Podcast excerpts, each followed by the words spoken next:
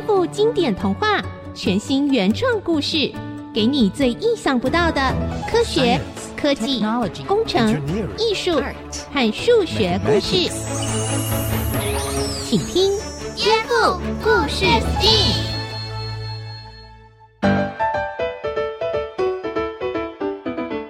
欢迎收听《颠覆故事 STEAM》，我是小青姐姐。小朋友还记得我们之前说过孙悟空的故事吗？我记得上回孙悟空跟二郎神的七十二变，孙悟空怎么变都还是有破绽，还是大自然的完全变态厉害。嗯，小天你都还记得哦？对呀，上次我们有听到像是鸡母虫变成锹形虫，毛毛虫会变成蝴蝶，还有像水会变成看不见的水蒸气。这些都是大自然鬼斧神工的变化哦。小青姐姐，我好想继续听《西游记》孙悟空跟随唐三藏取经的故事。好，没问题。现在我们就开始来说今天的故事吧。话说唐三藏在孙悟空、猪悟能跟沙悟净的保护以及协助之下，跋涉千山万水，历尽千辛万苦，终于整个路途已经走了一半。这个时候，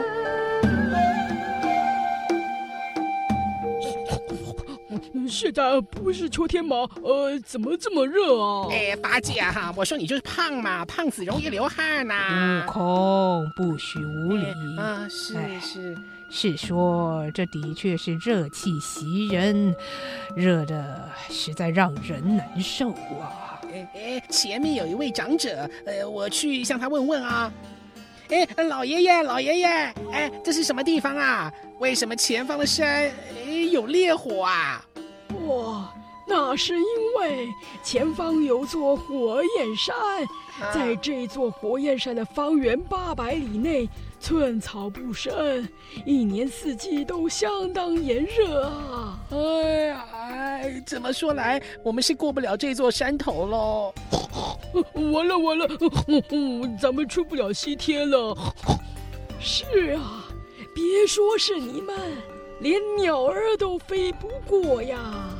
唉，这长达八百里的火焰山，是西方取经的必经之路啊！呀呀呀，这下该如何是好呢？这时候，大伙儿又听见了另一个声音。糕饼，糕饼，好吃的糕饼啊！有人要买糕饼啊。小老板，哎，这里这么热，什么都种不出来，你哪来的面粉做糕饼啊？啊，如果您想知道啊，可以去问铁扇公主啊。啊，铁扇公主？嗯，呃，不就是牛魔王的妻子吗？铁扇公主有一把芭蕉扇，啊，这把扇子啊，一扇熄火，二扇生风。三山可下雨。嗯，我们每年都会缴交收入给铁扇公主，她就会用扇子帮助我们播种、收割。哎，不然的话，我们这里真的是会寸草不生啊！有有这么神奇的扇子吗？嗯，看来想要过山，只能请这位铁扇公主来帮忙把此山的火山灭了。是呀。不过啊，不过，不过，若要请铁扇公主来，代价不小啊。啊，那有什么问题？我直接去芭蕉洞不就得了？不过是借把扇子而已啊。哎哎，想问长者啊，哎，铁扇公主的芭蕉洞在哪里啊？哦，就在山的西南方，有一座翠云山，山中有一个仙洞，就是芭蕉洞啦。不过从这走去要一个月呢。嘿嘿嘿，不要紧的啊，呃。那师弟呀，啊，你们就照顾好师傅喽。师傅，您在这儿等着，我去去就回来啦。呃，师兄，呃，你快去借来一用吧。话才刚说完，孙悟空就乘着筋斗云往那芭蕉洞去。哎哎，前方就是芭蕉洞啦。开门呐！开门呐！开门呐！洞门开了，从洞里走出一个女孩。哎，你好！哎，我是要往西方取经的孙悟空。我在路途上过不了火焰山，所以特地来借芭蕉扇一用，请您转告公主一声啊。哦，好的，公主。洞门外有个东方来的孙悟空，想拜见公主，跟您借芭蕉扇。孙悟空，哼，好啊，这泼猴今天倒是来了。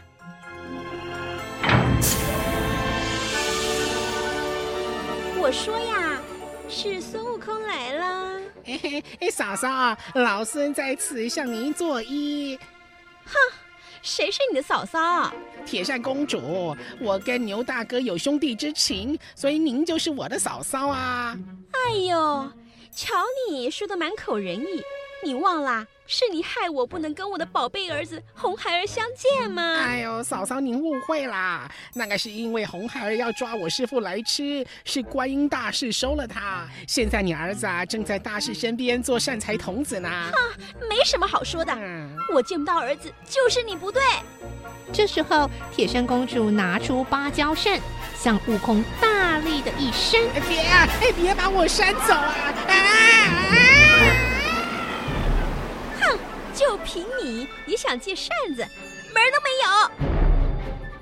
这风一扇，孙悟空就像旋风中的落叶，转呀转，转到了隔天早上。孙悟空好不容易双手抓住一块大石头，才停了下来。经过一番寻访，他才打听到如何回去芭蕉洞，而且机缘巧合，他得到了一颗含在嘴里就能让芭蕉扇吹不动的。定风丹，嘿嘿嘿嘿，有了这颗定风丹，看看铁扇公主你怎么吹我！哎，嫂嫂开门呐、嫂嫂开门，开门开门！哎，老孙又来借扇子啦！泼猴，你怎么又来了？还想被扇走吗？我扇！嘿嘿，哎，这下扇不动了吧？啊，怎么可能？我再扇！我扇！我在扇！怎么会这样子啊？铁扇公主慌张地躲回洞里，紧紧地关上门。哎呦喂呀，关门有什么用啊？忘了我会七十二变吗？看我变成一只小虫，悄悄地飞进洞里面去。嘿嘿。啊，真是气死人了！啊，渴了渴了！哎，丫鬟，快拿茶过来。太好了，我可以趁现在飞到你的茶杯里面。喂，嫂嫂，借扇子好不好啊？丫鬟，门都关了吗？啊，都关好了，都关了。啊，既然关了门，我怎么还会听到孙悟空在叫我呢？嫂嫂，我在你肚子里面呢，嘿嘿，你借我芭蕉扇好不好啊？你不借我，我就在你肚子里面翻滚哦。哎呀，哎呀，好痛啊，好痛啊！哎呀，孙悟空，饶命，饶命啊！快把扇子拿来啊！啊，好好好，你出来，我拿给你啦。嘿嘿，芭蕉扇到手啦，谢谢嫂嫂啦，撒由那拉。呃，大师兄回来了，大师兄，悟空。啊，你回来了，有借到芭蕉扇吗？当然有啦，啊、老孙出马使命必达。哎、嗯，师傅啊，跟师弟们，你们就先在一旁等着，等我把火焰山的火扇熄。哎，等待雨下下来，让土地冷一点，我们啊就可以过去了。孙悟空用力一扇，只见到火焰山的火变得越来越大，再一扇，我长到了有一百层楼那么高。再一扇，我竟然长到了有千层楼那么高。哎，奇怪了，这把芭蕉扇怎么反倒助长火势了？哎，我的屁股毛都烧掉了。哎呀，悟空，这是怎么回事啊？哎，我被那个铁扇公主给骗了。哎呀，这把是假扇子，火不但没有扇灭，还越扇越大呢。哎。看来啊，我我得要变身成铁扇公主的丈夫牛魔王去借扇子了。于是这一次，孙悟空假扮成牛魔王，还有模有样的到了翠云山的芭蕉洞口。开门！哎，这不是大王的声音吗？啊，真的是大王哎！公主，大王回家了。啊，大王回来了。夫人，许久未见呐。大王万福！大王，今天是什么风把你吹来的？哎呀，夫人啊，我听说那个孙悟空进来跟唐僧准备要过火焰山，所以啊，那只泼猴可能会来借扇子，你要千万不要借给他啊！哎，咱们孩子的仇都还没报呢。如果啊，你看到他来，哎，就赶快叫人通知我，我要亲自报仇。大王。知啊，上回泼猴来借扇子的时候，钻进我的肚子里，我疼的受不了，就把扇子给他了。你你你你怎么可以把扇子给他带走啊？大王息怒，他带走的是一把假扇子。哎，你也真聪明啊，夫人。哎，那真扇在哪？你可要小心啊！呃，孙悟空啊，变化多端，一不小心就会被他骗走啊！放心，在这呢。哎呦，哎，这么小小一把，哎，扇得了八百里大火吗？哎呦，大王，您真是贵人多忘事啊！只要说“风吹芭蕉长芭蕉”，就能够让扇子变大啦。哎呦，我才不是牛魔王呢，我乃是齐天大圣孙悟空。哎，嫂嫂，你刚刚亲亲抱抱撒娇的是谁呀？哎，羞不羞脸啊？哎呀，哎呀，啊，真是气死我了！孙悟空拿到真的芭蕉扇后，赶紧回到火焰山。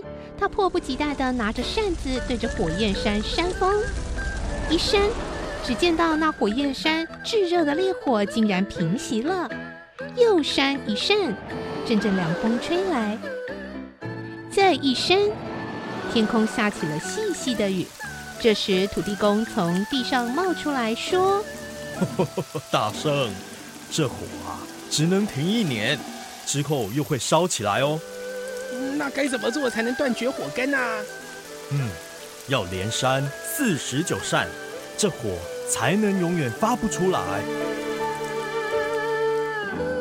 于是孙悟空拿着芭蕉扇使劲的扇，连扇了四十九下，果然有火的地方下起了雨，没有火的地方天空放晴。火焰山从此也不再有熊熊燃烧的烈火了。从此，火焰山风调雨顺，唐僧一行人又继续前往西方取经了。这里的居民都十分感谢孙悟空的帮忙，让这座山林恢复生机。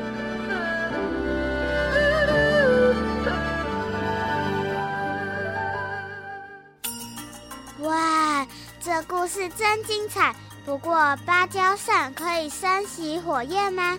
前几集不是听说赤壁之战吹风会让火越烧越大，大到烧了曹操的战船吗？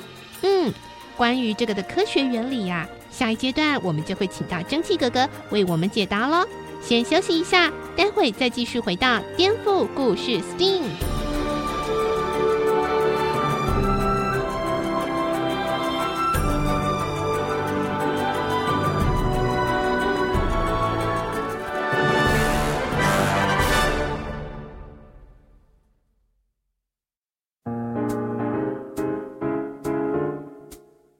回到颠覆故事 STEAM，我是小金姐姐。这个阶段呢，我们来欢迎蒸汽哥哥加入我们喽。大家好，我是蒸汽哥哥，我又来喽。蒸汽哥哥，芭蕉扇可以扇熄火焰吗？像是之前中秋节烤肉时，我们要一直对煤炭扇风，让火大起来。风不是可以让火变大吗？嗯，是啊。在故事当中啊，一开始孙悟空借到的假芭蕉扇，越扇会让那个火烧得越大。诶，这是蛮符合科学原理的哦。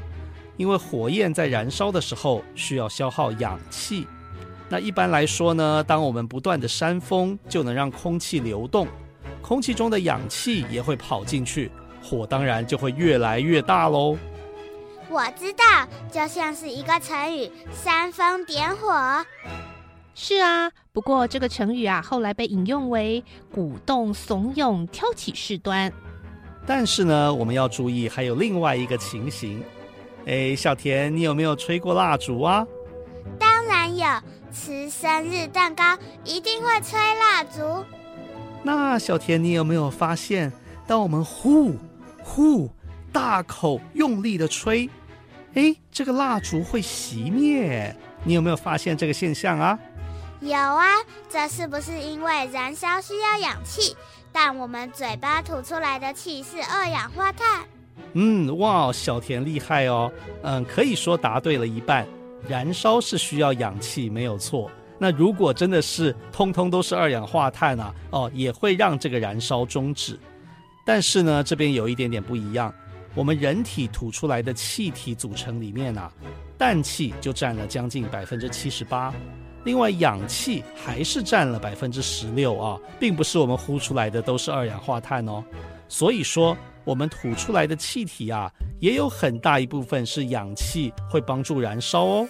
嗯，这也是口对口人工呼吸可以帮助病人的原理之一哦。那既然不是二氧化碳的关系，蜡烛吹气熄灭的原理又是什么啊？嗯，我们就先来看看吧。要达成燃烧，需要有什么条件？条件有三个，分别是可燃物、助燃物和温度。可燃物呢，就是蜡烛本身；那助燃物就是……我知道，是氧气。对对对。那么，当我们向蜡烛吹气的时候，可燃物这个蜡烛本身有改变吗？嗯，没有，蜡烛还是蜡烛。助燃物也没有变啊，还是有氧气。嗯，很好。那小田，答案是不是出来了呢？是哪个因素在影响的呀？是温度。答对了。当我们对蜡烛大力的吹气的时候，会让它周围的温度瞬间降低。当这个燃烧的温度啊低于燃点，火就会熄灭了。蒸汽哥哥，什么是燃点啊？燃点啊，就是说。当可燃物被点燃以后，它本身可以持续燃烧的最低温度啊，最少要有这个温度，它才能继续燃烧。简单来说呢，假如没有其他的火源，而可燃物的温度呢又已经低于燃点的话，即使氧气很充足，它也不可能燃烧的。所以说，火焰山的火焰要被熄灭，如果是用假的芭蕉扇，只会让风变大一些。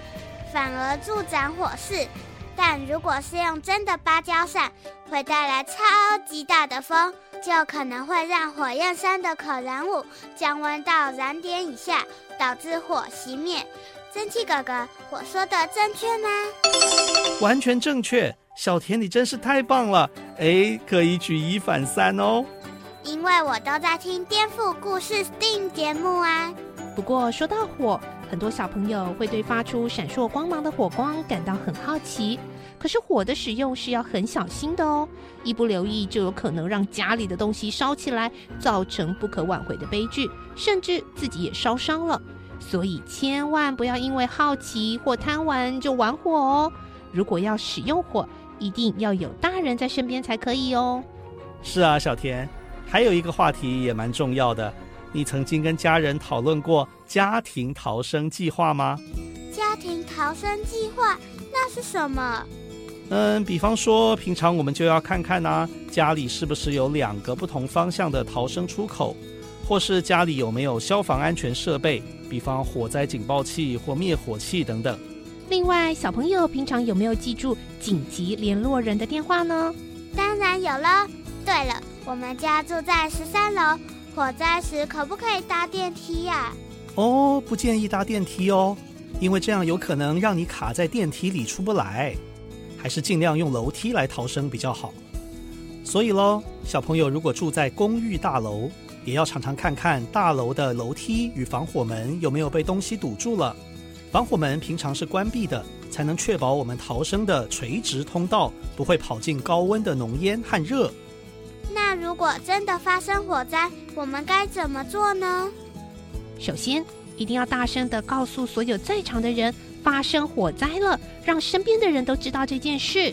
接着是应变，首先一个原则，见火就逃。呃，怎么说呢？火灾发现的早啊，就要往一楼逃；见火就逃，往外面逃。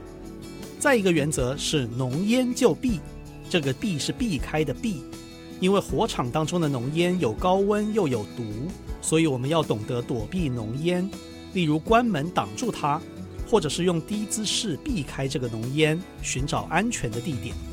最后当然就是要赶快打电话报案，电话大家都知道吗？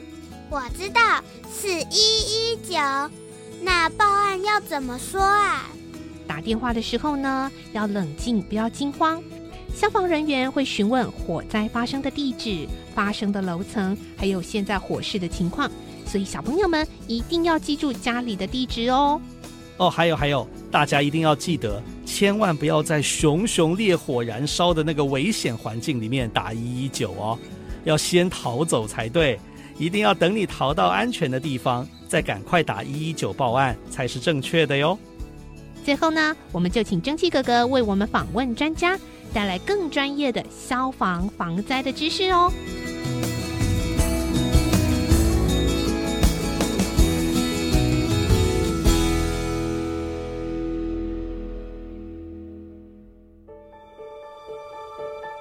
各位大朋友、小朋友，我们今天从孙悟空的故事哦，又带到火灾的时候要怎么保护自己的话题喽。那蒸汽哥哥呢，再度为大家来到新竹市消防局的灾害预防科，请我们的专家蔡婉贞科员呢，带我们一起来预防火灾的灾害哦。请教专家啊、我们刚才讲到关门挡住浓烟，那请问是所有的门都可以挡住浓烟吗？呃，不是所有的门都可以挡住浓烟哦。比如说，我们台湾比较潮湿，所以我们的浴室通常会是塑胶门。那塑胶门在遇到火场等级高温的浓烟的情况下，它是会变形，甚至整个融化的。所以火灾发生的时候呢，千万不要去躲浴室哈，千万不要躲浴室。那如果你家的浴室门呢是木门也不行哈，因为小朋友可以注意一下，你们家的浴室的木门底下还会有一个通风的百叶，只要它的门呢不是实心的，就没有办法去阻挡烟跟热。再来还有，应该说还有两种门也没有办法阻挡烟跟热。有一种门是玻璃门，玻璃遇到温差大的时候呢，它有可能会破掉哈。那如果是门上面有孔洞，好，这种就一定不行哈，因为我们火场的浓烟它是无孔不入的，它是最可怕的杀手。就是我们通常在火场应变的时候会说，呃，我今天要关门挡烟热，这个门必须要是实心的门。接下来如果是塞门缝的话，其实最底下的门缝它不是那么的关键。那当你关上门、关门，然后打开对外窗，打完一一九呼救之后呢，你再用房间内现有的布或是你的衣服、毛巾、被单再去塞门上方的门缝跟门两边的门缝，都还来得及。是，所以就像我们刚刚最后演到的哦，第一时间能够往一楼逃，往外面逃最好。但是如果实在逃不掉，我们就可以照刚刚专家所说的，用关门的方式来保护自己哦。哦，那我们是不是再来为大家介绍一些在火场里面常见的所谓错误应变哦？比如说过去的案例当中，会不会有人做错了什么事情，让它变得更危险？有发生过吗？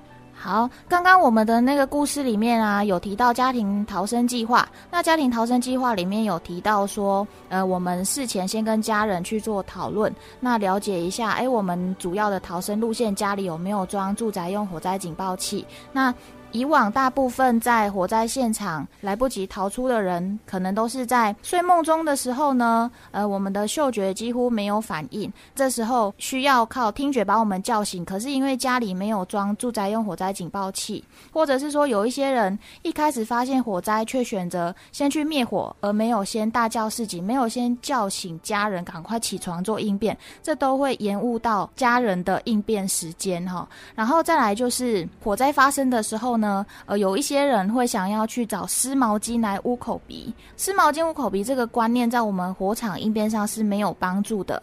小朋友，你可以想一下，如果我今天去厕所，我拿了一条毛巾沾湿，我来捂口鼻，你还是依然可以呼吸，就代表说，哎，氧气今天是可以通过的。那火场里面的有毒气体，它也是气体啊。既然氧气可以通过，有毒气体也可以通过。所以以前的人讲说，哎，湿毛巾可以隔绝有毒气体，这个是不对的观念，反而会让大部分的人呢，从原本相对安全的房间跑到危险的浴室去。还有一个常见的错误应变是，很多的人喜欢往上跑。